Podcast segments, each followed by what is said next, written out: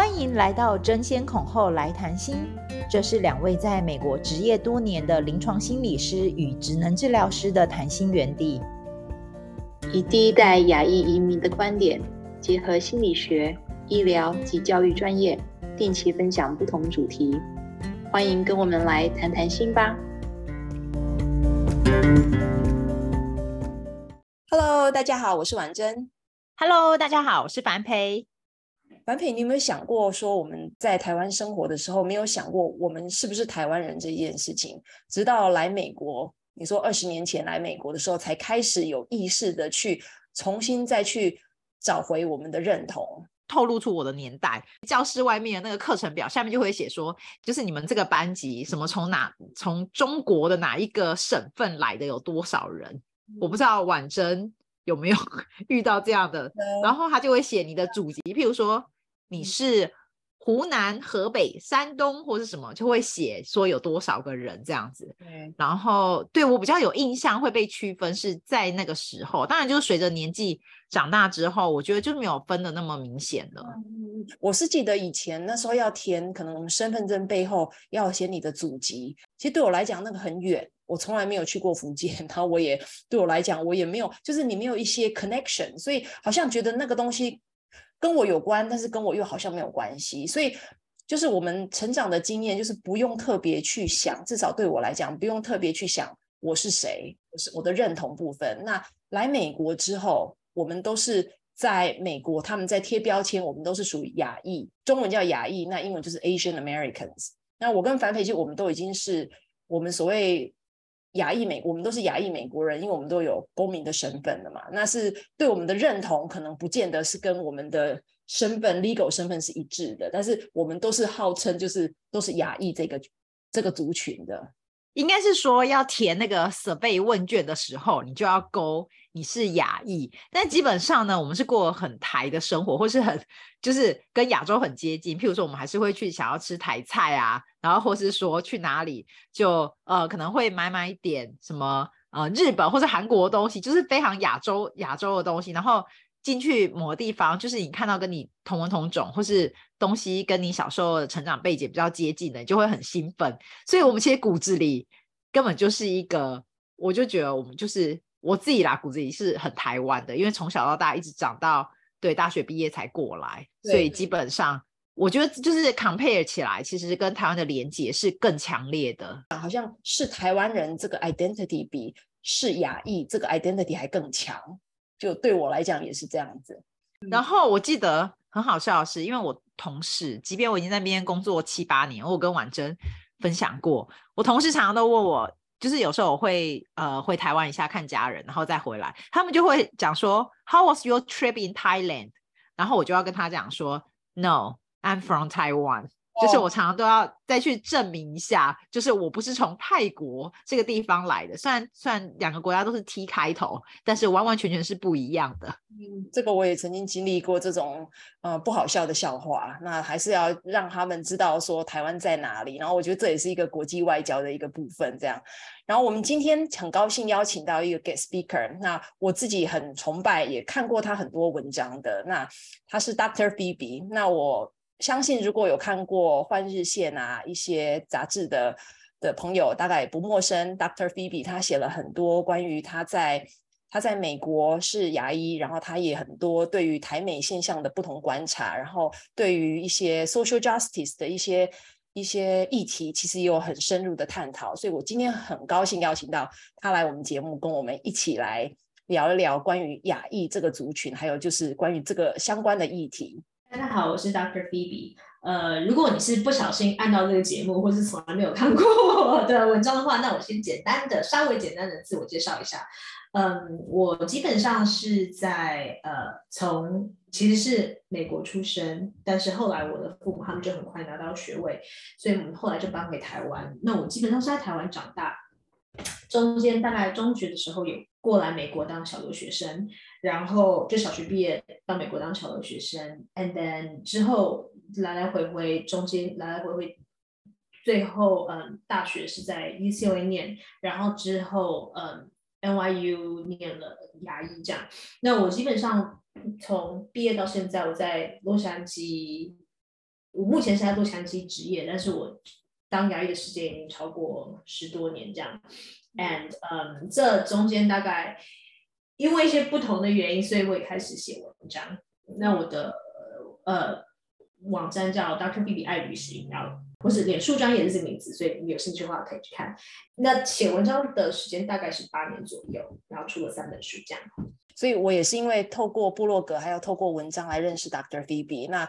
其实我觉得 Dr. Phoebe 他的经验跟我跟樊培很不一样的是，他在美国，他很小就来美国了嘛。你是小小留学生，所以你在美国的时间其实很长，而且你也曾经在台湾住过，所以等于是两边文化你其实都有很深刻的观察跟了解。那你现在是住在洛杉矶是吗？所以应该也是一个很大族群的亚裔在在洛杉矶。对对对对，其实洛杉矶它呃它的文化是蛮多元的，但是也因为这边的。天气真的实在是太舒服，所以说我觉得亚洲国家他们的移民就首选都会是选加州，然后很多就是洛杉矶这样。所以不管是呃台湾或者是呃韩国，OK，他们最多或甚至是日本，他们 like 很多他们最多以亚裔来说，他们第一个首选就是如果能的话就来就会移民过来洛杉矶呀。而且美食应该就是很多会吸引大家会愿意。去住那里的一个很大的一个一个驱动力，对对，我不得不说，我觉得这个是算蛮 lucky 的部分。就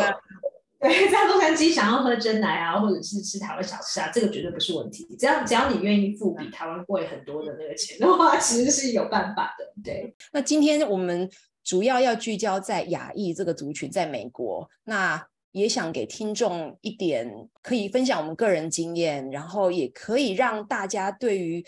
我们在教养我们的孩子，因为我们我们可能都是第一代移民。那我们的孩子如果是在美国出生的，他们都是属于我们所谓的第二代亚裔移民，可能不是一个解决问题的一个手段，但是其实是让大家可以有一点对于我们周遭环境，对于我们孩子正处于在什么样的环境，还有这个大环境在美国底下，对于亚裔这个族群的很多的一些经验谈。所以很期待跟 Dr. Phoebe 还有樊培一起来有一个这样子的对话。在这边，我们首先要聊一聊，就是我们这些亚裔的美国人在美国的生活到底是怎么样。很多时候，我们都会觉得，就是说，哎，我们呃来到美国这个地方，然后在这边落地生根啊，然后找工作，可能一待就待上十几二十年。像我自己，我跟婉珍啊，我们算是第一代的。移民家庭、移民父母，那很多时候我们在养育我们的孩子，其实我们带了很多是我们过往生活经验的色彩，所以我们会把亚洲的一些经验带过来。那我们也会发现，就是说我们在教养孩子的时候，我们会把我们固有的一些爸妈对我们的期待，也会加注在他们身上。但是很有趣的是，在这边待了越久，然后小孩子也去上学啊，然后我们在这边工作之后，我慢慢的意识到，我的孩子跟我。是属于不同，除了是不同世代之外，还是算是我不能讲说是不同国家，因为在证件上面啊，在国籍上面，我们可能是同一个国籍，美国人，实际上我们是差异很大的美国人。我不知道婉珍或者说 Dr. Phoebe 有没有那种感觉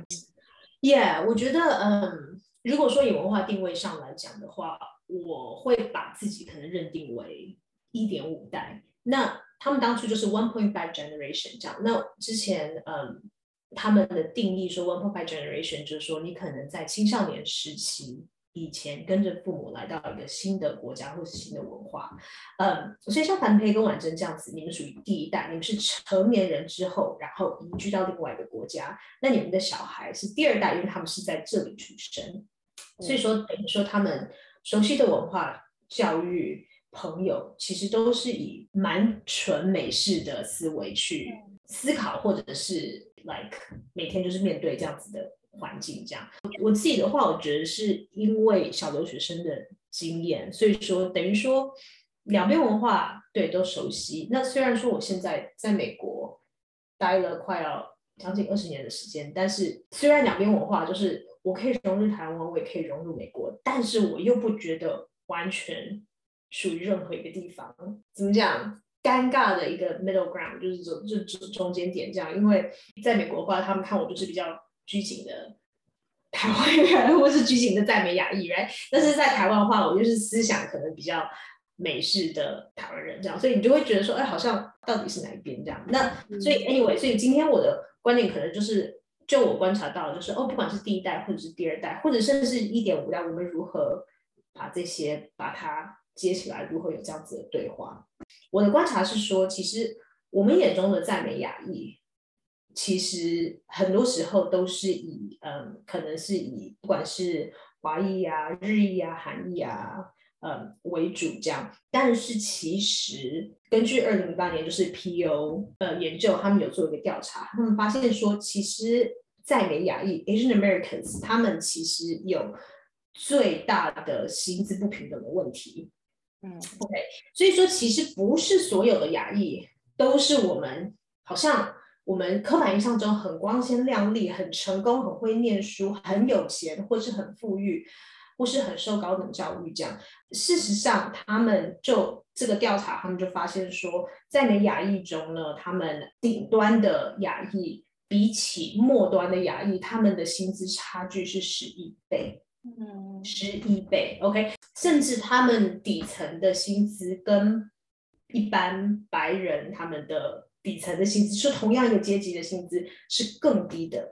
OK，所以同样是说，同样是同一个阶级，可是他们又比白人比较穷困的白人又薪资又更低，收入更低呀。所以这个其实是一个很蛮有意思，蛮怎么讲，就是不是不是所有人都可以看得到的一个面向，我觉得是很有意思的。就 Doctor Baby，你讲到这个，其实有一个是你说贫富差距，还有一个就是你的阶级的差距，其实很多时候让我们看不到。跟你不同阶级的人，或者跟你在于生活经验很不同的，那我们可能周遭的朋友啊，或者嗯理解的很多，可能都是哎以拿学生签证来，或者工作签证，就是一边我们所谓的一般的路径可以拿到美国合法居留的方式留这里的。但是刚刚菲比讲的那些在比较。你说薪资底层的，很多时候他们是拿政治庇护的，他们可能是就是因为战争啊，或者他们的国家有内战等等，他们被迫必须要到美国或者到其他国家去生活，所以他们来的经验是完全跟我们是很不一样的。但是我们这个社会其实很缺少的是给这一群。底层的人有一个足够的一个平台，让他们可以发声，可以让他们了解他们的生活经验到底是经历过什么，然后他们的经验是跟其他不同，一本同样都是在亚裔的族群里面有怎么样的不同。那其实这个声音是缺少的。我觉得另外一个点是说，其实很多时候，因为大家就认为说，因为 OK，假设我们讲说亚裔平均薪资好了，呃。就是会比美国的平均薪资高上蛮显著的一个部分。Equitable Growth 他们的一个数字，那发现说亚裔它的平均大概坐落在七万五。OK，这个是大概二零一五年的数据，所以可能有一点年代。那美国的平均薪资可能就是譬如说在五万五左右。那我知道疫情之后所有的都有往上涨，这样。可是如果说你再看说，比如说呃，可能是。负担来的，或者是嗯，或者是 Hmong 或是 Thai，那他们的其实他们的平均薪资又会比美国的这个五万五还要低很多。我们在讲牙裔的时候，大家就会想到说，哦，没有啊，你们就是很有钱啊，你们就是高收入啊，什么什么的。问题是，假设你今天孩子，你孩子去学校，OK，或者是他看到他的统计，他不一定只是看到就是只有台湾移民的家庭。他的同学可能是从可能是从越南来的，或者是说他们可能是印尼籍印印印尼裔的，right？那他们的 experience 就会跟台湾裔的孩子的第二代会完全不一样。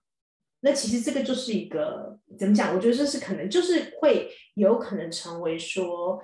第一代或是第二代，他们之间的一个代沟，或说，那父母就觉得说，啊，you know, 他们可能就是不够努力啦，他们就是不爱念书啦。那我还是说，那我可是我看到是说，他可能要去，他爸妈可能开了一间就是 laundromat 一个洗衣店，那他们要去帮忙，他们要去帮忙顾店。我爸妈开他们的爸妈开了一个美甲店，他要去帮忙去洗东西。whatever，right？这是一个完全不一样的一个阶级或是一个生活形态，这样子。对对，Dr. Phoebe 刚好他，你刚好让我想到，其实像那个 Meta 的老板那个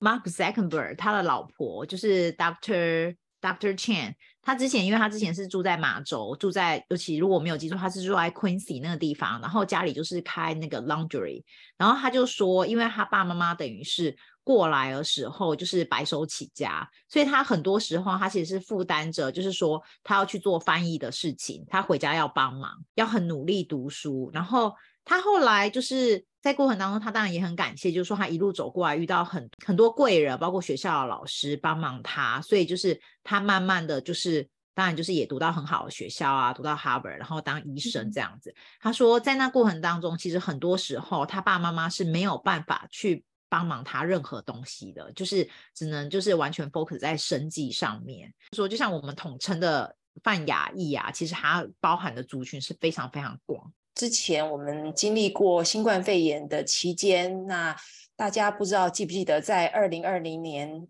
大概两三年前那个时候，其实有一波嗯社会运动是关于针对关于就是亚裔仇恨的这些通报事件，就高达一万一千多起。那这些都是只有通报的，没有算那些未通报的，还有很多可能。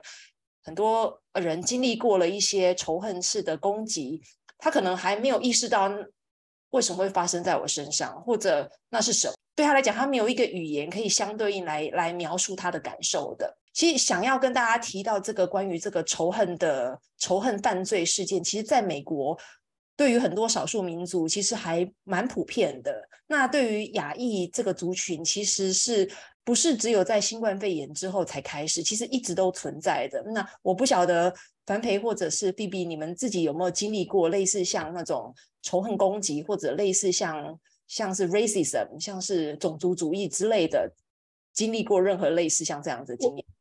我可以先讲一下，我觉得婉珍刚才讲了，就是说，因为新冠肺炎那时候啊，其实在包装杂志上面其实都有。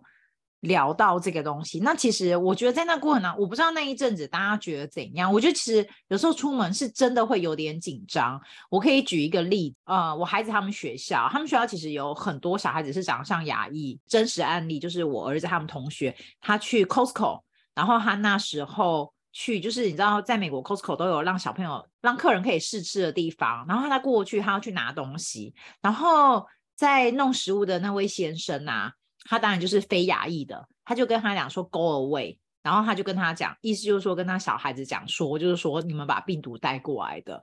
那当然，小孩的爸爸他是在旁边，然后他就有看到，而且因为他小孩子再加上我那时候其实说他美国还在争议，就是说我到底要不要戴口罩。那因为那孩子本身天生也有那个气喘的问题，所以他其实出去的时候他本来就会戴口罩。那他戴他就是因为又戴口罩。长得又像牙医，所以就发生这种事情。然后他爸爸当然也是很不开心，就有过去跟他的 manager 讲，就这个情况。那这是一个例子，发生在小孩子身上。那另外一个，在我们这附近的 Chinatown 也有出现一个问题，就是之前就是有一对日本夫妻，他们就是大概是下午四点多走在那个川沙烫的路上，然后他们就被我们那一阵子我们的川沙烫很多地方的门啊。或者商店都没有办法经营，因为门都被敲开，然后喷漆呀，就是这些现现象出现，可能不是直接对人，但是你会觉得整个环境变得非常的不安全。就是你去有些地方会觉得说，哦，那我没事，真的就不要过去。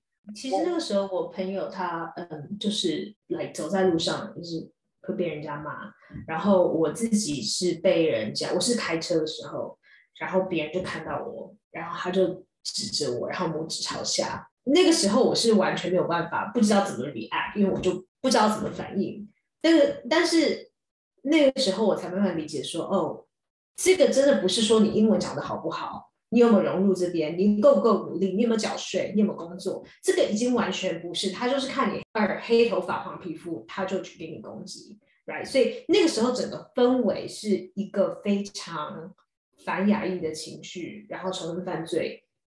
来到了一个蛮蛮高的一点，这样子，我觉得。对，我那时候很多临床个案，他们都是可能是第二代或第三代的亚裔的亚裔美国人，那他们其实的紧张啊，还有焦虑跟恐慌的程度，其实。你很难去想象，就是他们 even 在美国已经住了 so many generations，他担心的是赶快打回家看看他的阿公阿妈还好，因为那一阵子很多是洛杉很多 Chinatown 的老人是被攻击的，然后看他们是手无缚鸡之力，所以他们的是有有一些老一辈的长者是住在美国的，所以他们是很担心的，而且他们对于他们自自身的安全也是。就像刚刚 BB 讲的，其实是当然 personal 那种小攻击有，大攻击也会有，还有加上他们对于整个大环境是缺乏安全感的，尤其是有些是我之前是住 Oregon，有些呃临床个案他们是住在很白的一个一个 suburbs area，就对他来讲是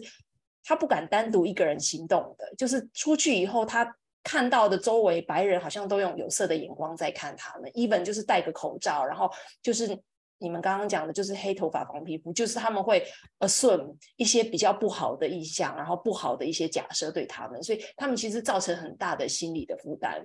关于这个这种仇恨式的攻击，然后很多这种事件，其实让我们联想到，其实亚裔这个族群长久以来的刻板印象。如果大家对于嗯 model minority 模范少数这个名词不陌生的话，大家可以知道，我们接下来想要跟大家分享的部分就是，哎，亚裔在其他少数民族里面算是是一个好公民哦，算是一在少数民族里面是模范生代表。关于 model minority 这个词，其实是最早在一九六零年，是一个社会学家。他提出来的一个，嗯，他其实只是在一次纽约纽约时报杂志的一个专栏里面，他提到说，哦，二次世界大战以后，日裔美国人 （Japanese American） 他们很多在日二次世界大战的时候是被迫去从军的，那他们在大战过后，他们还能够。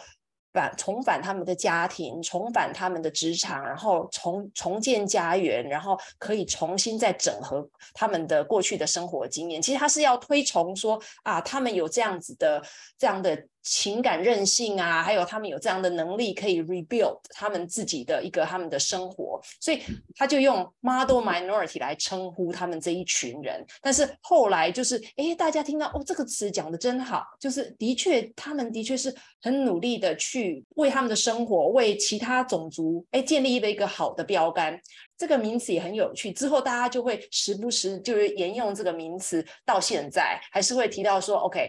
模范少数，模范少数就是在泛指亚裔这个族群。但是我们刚刚也提到，其实亚裔族群并不是那么单一的，right？它并不是就是只有我们看到的亚裔，其实它是一个非常 diverse 的一个 group。然后我觉得另外一个点是说，很多时候美国其实他们这也是蛮现实的，就是他们这样讲说，哦，亚裔你看多棒，但是他们利用亚裔的这个模范少数形象，好像就去。跟其他的族群讲说，嘿，你看亚裔可以，你为什么不行？然后反而对于黑人白人之间的种族的一些一些 tension，OK，他们就用亚裔来当一个利器，夹在中间说，你看亚裔可以，你们就是不够努力，你们就是你们就是你们就是太懒惰，什么什么，blah blah blah，OK，你就是不够上进，blah blah blah。那所以说反而这样子也造成就是亚裔。跟其他的少数族裔之间也更多对立，那最终得利的当然就是 他们自己白人。这其实这是有一点怎么讲，就是有一点自私，也不是很，而且是一个很现实的层面。可是我觉得这样子的一个好像亚裔呃少数族裔模范生这样子一个代表，这是一一层，就是说第一个是他可以用来当一个利器造就。制造少数族裔之间的对立。第二个，它是可以让亚裔做得好、做得努力，是被我视为理所当然。对，你就是全班那个要交报告的时候写最多的那一个，因为你是亚洲人，你就是聪明嘛，你数学好嘛，会修电脑嘛，什么事情这种吃力不讨好事，你就是应该去做。但是 credit 功劳要给的时候啊，那还是要给呃白人。这其实很幽微的一个现象。可是我在。很多地方我都有观察到，就真的就是会被利用，说你为美国卖命就是应该，可是该给你 credit 给你功劳或是给你升迁的时候，那抱歉，我不一定会选择你。因为毕竟你长得就是这个样子，就是有一点那种永远的外国人，对他们来说永远的外国人心态。呀，yeah, 我觉得永远的外国人，其实这感受对于亚裔美国人那种 generation，他们坐在这里，其实那很有感的。就是你不管怎么样，you are not good enough to fit in，like you are not good enough to be American，right？那种感觉其实是很很深刻的。那对于我们第一代移民，我们可能感受没有像那些。第二代、第三代的这么强烈，因为我们本来就是外国人，所以对我们来讲就是也 nothing to lose。但是对于那些根就在这里的，就是会产生那种内心的冲突，是可想而知。因为刚刚 bb 你有提到关于模范少数的一些一些刻板印象，那。我刚刚有听到，就是认真啊，会修电脑啊，然后还有什么 数学好啊，对对对对对，跟你 讲到这数学好，我要讲一补充一个很好笑，就是孩子他们学校的同学，因为他们学校比较多都是那种混血，然后但是就是有些是亚裔的，然后有一个他是菲律宾籍，他就说他他很无辜，就是他常常出去的时候，那小孩四年级很可爱，他在讲，他就说他出去，因为他长了。黄皮肤黑头发，然后人家就会说，Are you Chinese? Can you speak Chinese? 然后他说 No，然后或是人家就觉得他数学很好，但是他其实最烂的科目就是数学，然后他就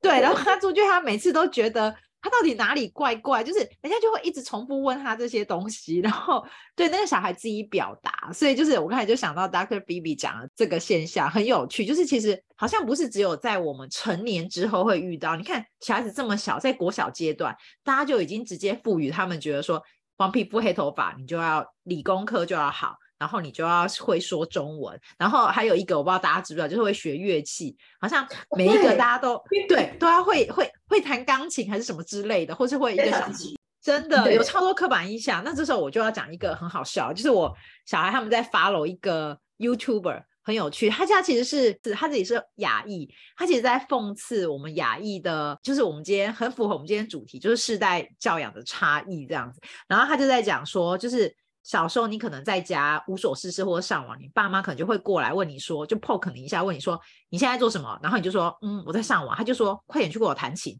然后下一次遇到你又问说你在做什么？就说嗯，我在我在做别的事。他就说还不赶快去弹琴，都没有时间了。然后可能问了你三五次，就你从从学琴的那一天一直到快要高念到高中，有一天你突然很郑重的告诉你爸妈讲说，我决定大学要去念。音乐系，然后你爸妈就会跟你讲说什么？你要念音乐系，我花这么多钱，就是让你觉得要去念音乐系吗？你以后长大出来，你知道音乐这是不会赚钱的行业，你现在要当医生或是要当工程师，你怎么会有这种想法，觉得要练音乐呢？然后那个孩子就一脸茫然，就说：“What the hell？你从小我我我有空的时候你就叫我去念，就学音乐弹琴，但是最后的结论其实这不是你要的，这还蛮讽刺，但还蛮好笑。”我我很有印象的是那个呃虎妈的战歌，他的那个蔡美儿，他做的蔡美儿，他在书中就有讲到一段，他就说他在挑选乐器的时候，他其实是精挑细选。他说，嗯，不可以打鼓，因为这样他可能会去 do drugs，就是然后然后不可以弄什么喇叭，就是那种吹喇叭什么之类的，就是就他就说 no，所以一定要小提琴，优秀。高端，然后高档，就是打那档次，就是哦很有气质，然后表示你很 hard working，这样子这个才可以这样。这是我想到的第一件事情。然后，那说到刻板印象的话，我有个朋友，他就是他是一个，他是一个其实是蛮成功的一个开业牙医师这样子。他有一天就是停车，然后他是他其实是呃越南裔第二代，他一句越南话都不会讲。OK，一句就不会讲。然后他爸妈也就是觉得说，啊，你就是学英文就好。那他自己也很成功，念到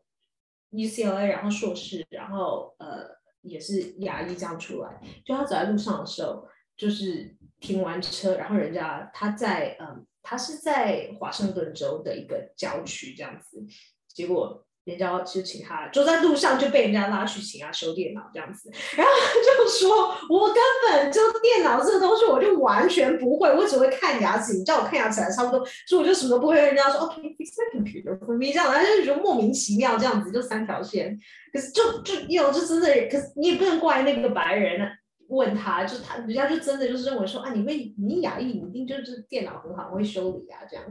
那另外我不晓得大家有没有听过一个例子，关于。Asian standards of grading 就是以亚裔标准的成绩。那我们知道美国的成绩系统是用 A B C D F 来来区分你的成绩嘛。那不像台湾是用从一百分开始，然后直接递减这样。那嗯，就是坊间有流传一个笑话，就是。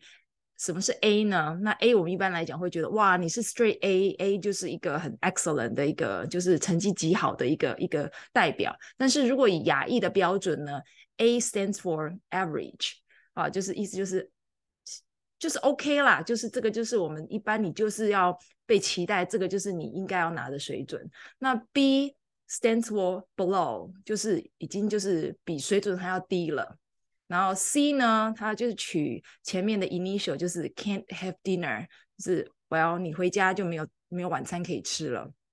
那 D 呢，就 stands for don't come home，就是不要回家了。考这种成绩你还能回家吗？然后 F 在美国 F 就是嗯 fail，就是这一科不及格的意思。那 fail 的话，他们就在讲说，那就是 find a new family。OK，所以这个其实是一个笑话。那我相信你们大概如果有听过这个，有听过不同的版本。那其实他想要传达的一个讯息就是，是不是普遍来讲，对于亚裔亚裔父母，他们对于孩子的成绩要求是是被认为是高的。所以意思是，小孩一本是考得很好，成绩很好，都是 Straight A，也是一个一个就是。你本来就被期待应该要拿这样子的成绩。呃，其实我在写很多文章，我都有讲过，因为我自己是我自己是一个虎妈带大的，所以你说 like，所以说就是 A 是 average，这个这个 total I totally get it，我觉得就是因为在虎妈标准里面，就是就是就是这个是这个是非常非常。恰如其分，就是对他说，哦，就本来就是要考好，就是应该的，you know。不过我有两个例子可以 share，就是有关于这个面向。一个就是说我曾经参加一个常春藤医学院医生的婚礼啊，就应该说他已经出来，然后已经训练，然后已经，you know，就是已经都都呃训练完毕，然后已经就是，但是他是一个常春藤医学院所毕业的，所以是一个大家一听到名字都会肃然起敬，你知道。因为他婚礼，然后那个时候是他的呃家人在致辞，这样，他他的那个手足，那他手足拿麦克风就讲说啊，对啊，就是 you know 我妹从小就就就是很厉害啊，她一路念这个呃常春藤的 Under，然后常春藤医学院。不过你知道，在我们亚裔家庭里面，这个就是。这个就是差不多就是一个 average kid，这样就说你走常春藤，然后就是啊的那个大四年大学，然后再走常春藤的那个，呃、应该或是说名校毕业四年大学，然后再到常春藤医学院，这个就是一个就是很很基不是不是基本，但是就是很 yeah average，就是一般的，就是一般的亚亚裔学生没没什么没什么了不起的，这样他就是有点在，当然就是在调侃，就是在开开他那个新娘的玩笑这样。但是我觉得，嗯，这个案例的背后，我觉得这这一种面向的背后，就说，哦，牙医应该要高标准被检视，这个背后就是有很多的呃所谓的冒牌者症候群，那英文叫做说 in imposter syndrome。我跟我我身边当然有很多，就是在外外面看起来是非常光鲜亮亮丽，你说有名校的地位，你说有医师的身份。多好的薪水，怎么样的房子？但是不止一个跟我讲过说，我觉得我有 imposter syndrome。我觉得，我觉得我其实私底下我没有那么好，you know。哎这个你在外面是完全看不出来的，因为你看他说，可是你买了一个子，你买了一个豪宅，你然后你现在开什么车子？然后你现在，嗯，你现在的生活是幸福又美满又多金，就是所有人认为说一个。我们世俗标准说，哦，成功人生应该有一样貌，你都达到了，OK？要学有学，要经历有经历，你要什么都有了。可是他们说，我我觉得我自己就是不够好，你知道，我就是觉得我不配这样。是，那那其实你会发现说，很多我在临床上也遇过很多亚裔的，然后亚亚洲移民的的个案，他们你会发现说。他们嗯，被外在认为他们是高成就的，然后是我们认为是高社经地位的，然后很优秀的，其实跟他们自我看他们自我的价值其实没有绝对的关系的。然后觉得发现哦，他们其实很 struggle，他们对于他们自己价值的肯定跟自信心那个部分，就会认为说，哦，我今天有这个地位，哦，是因为，嗯，别人觉得我是少数民族，或者哦，是因为等等等其他的原因而让我可以获得了这个 extra 的 credits，就是对于自己会认为说，哦，not deserving，就是我不值得，或者 I'm not good enough。那其实跟 Phoebe 刚刚你提的这个例子，其实还蛮有。感受的就是，哎，其实你发现外在人怎么看他们，跟他们怎么看他们自己，其实是有一段很大的差距的。然后，所以我一直在想说，是不是因为他们从小就是，even 他们已经做得很好了，但是在父母眼中，就是仍然是不够好。那父母可能会很容易用说。那我跟你讲不够好，就是激励你可以继续努力啊，然后我们人要谦虚啊，然后这是让你可以一直不断进步的动力啊。那很多时候，其实我们在传达讯息的背后，这个动机其实是是还蛮正常的，就是呀，一般来讲你可以想象是这样，但是有时候传达的方式会让听者会认为他他解读的讯息就是我要那我就是不够好，even 我现在已经得到了好成绩，那。那 it doesn't mean anything，或者就是那你就是认为我就是这个点，就是我不应该要，我不应该要庆祝，或我不应该要觉得荣耀，而是我就是继续要看下一个目标往前进，所以你就会在你的。脑中回路里面就会形成了一个，就是我不够好的这种讯息。所以，even 他长大以后，其实离开父母的羽翼，然后自己开始有他自己很独立的、很很高成就的一面。其实，在他脑中，其实那个回路还是一直存在的，而且是一直会 repeat。就是当他做一件事情，那好像父母的那个声音会响起来，就是我还是不够好啊。那我今天得这个，那算什么？就会有呈现这样子的一种一种 mentality。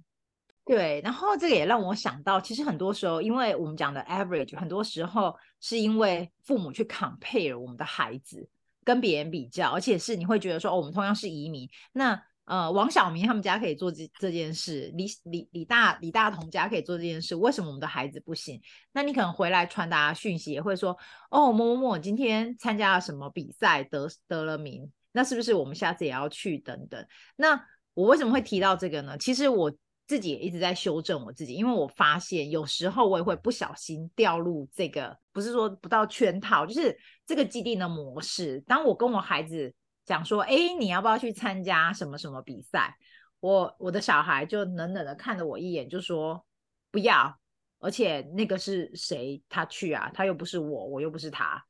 然后我就会回来就会反思，没有错。我其实另外一部分我还蛮 appreciate，就是说：“哎，他自己知道自己要的是什么。”不要的是什么？那是不是别人做的东西，我也要一样去 follow 别人？那你可能就是变成一个复制人，就感觉说，哎，我们复制的是别人的生活，那这个到底是不是我要的？所以很多时候在呃内心最底层那一层，其实你是有点迷思的，你不知道我到底我到底想要成为什么样的人。这个也是我们在就是在教育我们下一代的时候，我们身为父母的部分也是稍微需要反思的。我觉得甚至就是，嗯，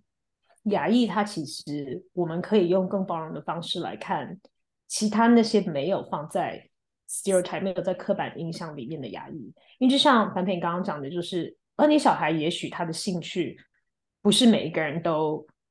需要去拿某一个比赛的第一名，对不对？他可能兴趣是在其他地方。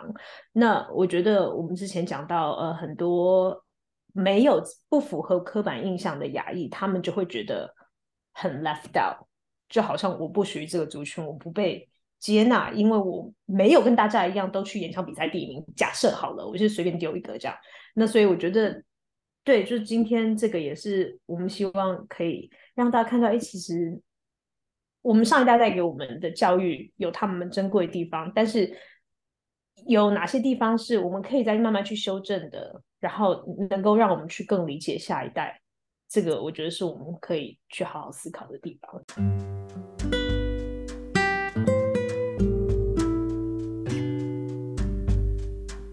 那我们这一集呢，想要跟大家分享的就是有关亚裔家庭在美国生活的很多的点点滴滴，就是想让大家知道，就是说，并不是所有我们统称的亚裔 Asian 都是一样的。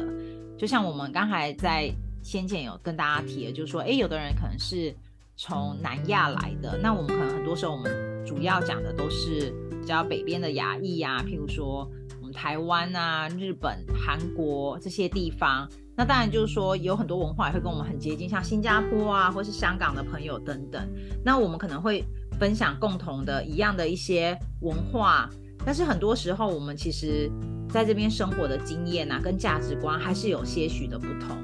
那另外一个也是想要跟大家分享，就是说，很多时候我们会觉得，就是说，racism 这种事情是不会发生在自己的身上，但是其实就我们多年的经验啊。不管是婉珍啊，或是 Dr. Phoebe，或是我自己啊，我们在这边，其实我们或多或少都会遇到。那只是也是想要增加大家对于这个这件事的了解，就是说这件事是事实上是存在的，racism 这是存在的。那很多时候不是说我们要开始就是说有仇恨的这种心态，而是说，哎，我们要怎么样去反思，怎么样去教育我们的下一代，还有我们怎么样在心境上面做个调试。那第三点想跟大家分享，就是说，我们刚才前面跟大家有聊到，就是说，我们是属于第一代的亚裔移民过来。那当然就是说，像 Dr. Phoebe 啊，他是呃 Middle School 才过来的，那他可能呃我们会讲说他们是一点五的 Generation，或者甚至有些人是 Second Generation，我们的孩子是属于 Second Generation，或是你可能会在亚洲跟美国之间啊往返啊，很多时候你的。你的文化还有生活经验是在这两个地方是都有，呃，都有对你都有造成很多不一样的影响，不管是正面或是负面。所以就是说，很多时候父母的价值观也不是全然相同。那再加上世代的不一样，所以当我们跟我们孩子互动的时候，很多时候呢，我们可能也要去反思，就是说，诶，是他们是在这边出生长大的孩子。很多时候，我们是需要去了解他们的文化，再把我们的文化带进他们的生活。那最后一个想要跟大家分享是，我们其实是要告诉自己，身为父母的我们，我们其实已经做得很好、很棒了。为什么会这样说呢？其实我们都是带着我们上呃上一代父母对我们的教养方式，就是不管你的爸妈是虎妈或是虎爸，或是说他们其实是给你更多自由空间的父母。但是很多时候，我们是带着上一代给我们的色彩来教育我们的下一代，所以呢，我们其实都是竭尽我们所能去帮助我们的孩子在这边长大。所以，不管你用什么方式去教养你的孩子，重要的是你要去跟你的孩子沟通，然后了解他们是跟我们是不一样的世代，然后去做彼此。呃，给更多的空间，然后去做更多的调试。那嗯，如果大家听了我们这一集，想要更了解，就是还有身为亚裔等等的，呃，在美国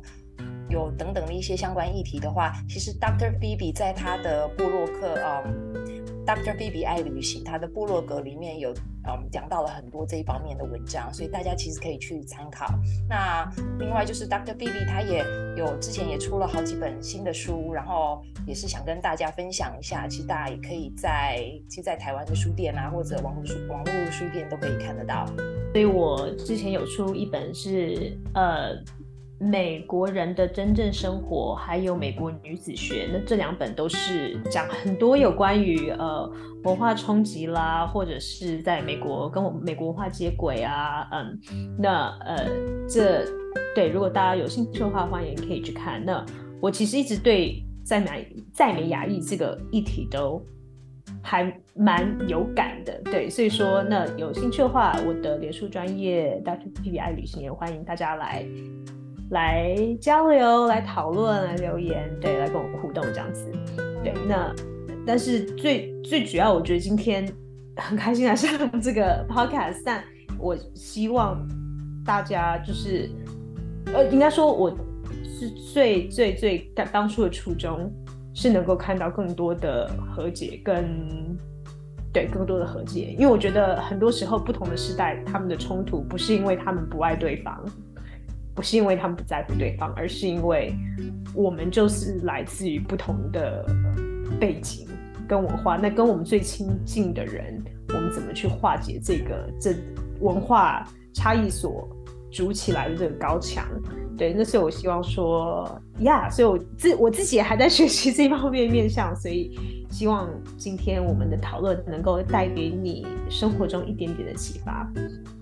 对，那我今天也是很开心，很开心能够跟 Dr. B B 可以认识，然后在我们这个平台一起来讨论这个议题。那虽然我们来美国的时间跟经验还有一些